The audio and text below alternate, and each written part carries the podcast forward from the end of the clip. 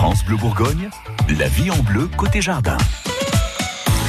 Cette semaine, votre magazine de la vie pratique vous aide à avoir un petit peu d'ombre dans votre jardin. Je peux vous dire que même si le temps n'est pas terrible pour le moment, vous serez content l'été de pouvoir vous mettre sous un arbre si les températures grimpent. Nicolas Brune, vous êtes notre expert jardin. Qu'est-ce qu'on va choisir comme plante pour avoir un peu d'ombre? Bon, déjà, on, on, peut déjà planter tout ce qui est arbuste. Donc, il y en a qui vont qui iront très très bien à l'ombre, comme des, des mahonias par exemple. Il y a différents types de mahonias qui a un feuillage persistant, qui va fleurir euh, jaune en fin d'hiver. Donc ça, ça peut être très sympa. Tout ce qui est viburnum également, les viburnum, tout ce qui est viorne. Donc euh, ça se ça se plaît bien à l'ombre ou à mi-ombre. Si un peu de soleil, il n'y a aucun problème. Donc ça, on aura pareil des floraisons soit hivernales, soit un petit peu durant l'été. Euh, mais bon, en principe, c'est souvent euh, hiver et début de début de printemps. Euh, donc floraison très odorante, des cornouilles également, un bois décoratif, des ocubas, un feuillage persistant, des chèvrefeuilles, le chèvrefeuille euh, grimpant. Donc euh, si on a par exemple un grillage quelque chose, on pourra faire grimper un chèvrefeuille dedans. Donc le chèvrefeuille aura donc la floraison et l'odeur, ça c'est ça qui est Ah ouais, ça c'est agréable, surtout si on a mis son petit hamac. Voilà. Euh, les camélias également qui demandent euh, plutôt des expositions ombragées, des hortensias.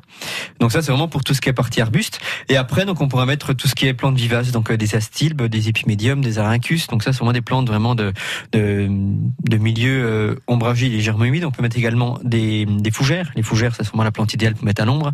on peut mettre des ostas, des agigas, des primes verts, des bergénias. On a vraiment toute une collection de, de plantes d'ombre qui, qui vont euh, qui vont bien se développer.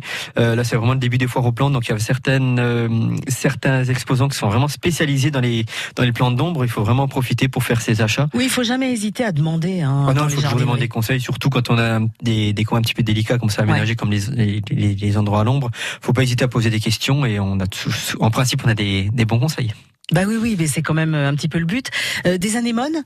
Les anémones également, bien sûr, les anémones. Après, il y a différents types d'anémones. Donc, euh, celle qui est très belle, c'est l'anémone euh, du Japon qui va fleurir en fin de en fin de saison, plutôt plutôt fin fin août. Ensuite, ça va s'étaler sur euh, septembre-octobre. Donc là, on a des, plantes qui vont monter un bon mètre de haut, qui vont fleurir rose ou blanc, qui vont vraiment faire des belles touches de, de couleurs. Donc non, non, on a vraiment des, des, choses sympas. On a également le pachycendras. On a par exemple un petit talus, un petit un petit endroit où on veut qu'il n'y ait pas trop d'herbe. Bon, ça, c'est des plantes plutôt couvre-sol. Donc ça, ça ira très bien à l'ombre. voilà, on a vraiment souvent, voilà, comme on dit, les, les, gens pensent qu'il n'y a rien qui pousse à l'ombre, alors que voilà, bah, je, trouve que, bah oui, tout ce que vous nous avez décrit, en plus il y a pas mal de fleurs, donc on, on, a aussi quelque chose qui va être assez festif. Voilà, il y aura des, des fleurs. Euh, on peut mettre également un petit peu de, de plantes, euh, des plantes annuelles comme des impatiences ou des fuchsias qui, qui, qui, pourront pousser également.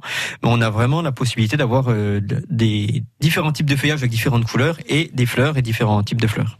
Je sens que vous allez vous fabriquer un bien joli jardin, bien ombragé. Ça va être sympa pour l'été prochain.